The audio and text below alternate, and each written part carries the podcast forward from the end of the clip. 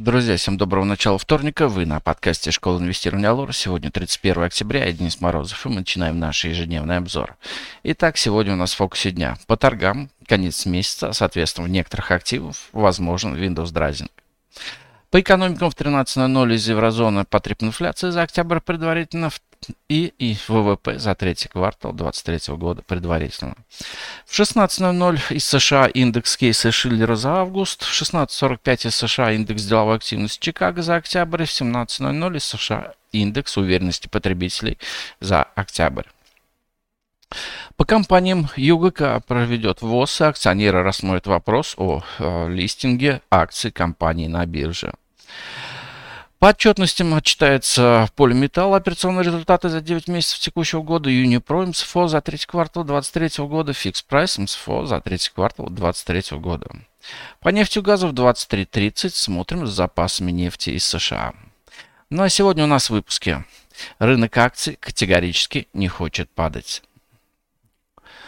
Российский рынок акций начал новую неделю с попытки продолжить подъем. И эта попытка вполне могла бы быть удачной, если бы не падающая нефть. Ситуация вокруг Израиля не обостряется, а сейчас у нефти нет других драйверов для роста. Вообще ситуация с нефтью напоминает характер торгов российскими акциями примерно годовой давности. Тогда многие отечественные инвесторы сокращали лонги в преддверии выходных на опасениях ухудшения геополитики в выходные дни. Сейчас на мировом рынке по пятницам явно видно закрытие лонгов по нефти, которые вновь открываются в понедельник. Сегодня с утра нефть растет примерно на полпроцента, но все еще остается относительно дешевой, ниже 87 долларов за баррель. Стоит отметить, что российский рынок акций мужественно переживает периодические просадки нефтяных котировок.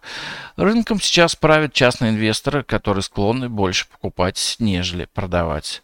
При этом на рынке достаточно денег для покупок. Последние дни индекс московской биржи болтается недалеко от годовых максимумов. Падение нефти неожиданно сильно, а неожиданно сильное повышение ключевой ставки ЦБ приводит лишь к небольшим просадкам, которые довольно быстро выкупаются, но не к полноценной коррекции. В такой ситуации вполне может сработать старая аксиома. Если рынок не хочет падать, значит он будет расти. Поэтому не исключаем, что при появлении какого-нибудь позитива индекс Мосбиржи уйдет выше 3300 пунктов. Но для какого-то сильного восходящего движения экономических предпосылок пока нет. По-прежнему считаем, что скоро придет время, когда основная масса инвесторов начнет продавать акции, перекладываясь в облигации. Но пока рынок облигаций еще не адаптировался к новой ставке и дно не достигнуто. Что касается сегодняшнего дня, то стоит обратить внимание на нефтянку, прежде всего Роснефть и Лукойл. Обе бумаги приблизились к сопротивлениям, от которых можно ждать отскока. И это же относится и к Сбербанку. При позитивном внешнем фоне по этим трем акциям, особенно если они находятся на сопротивлениях, инвесторам можно пытаться открывать спекулятивные лонги. По валюте. Рубль вчера мощно вырос, а сегодня с утра пока очень слабо дешевеет к доллару. Не исключаем, что пара доллар-рубль сегодня будет тестировать на прочность очень сильную поддержку 92,5, уйти ниже которой не удавалось с середины августа. При пробое данной преграды целью снижения пары станет район 90. Повышение ключевой ставки привело к снижению потребительского спроса, и запросы экспортеров на доллары и юани немного упали. Но при этом рост денежной массы продолжается, а это обязательно выльется в ослабление рубля. И это пока у нас сегодня все. Спасибо, что слушали нас. Всем хорошего дня, успешных инвестиций. До встречи на нашем подкасте завтра. Пока.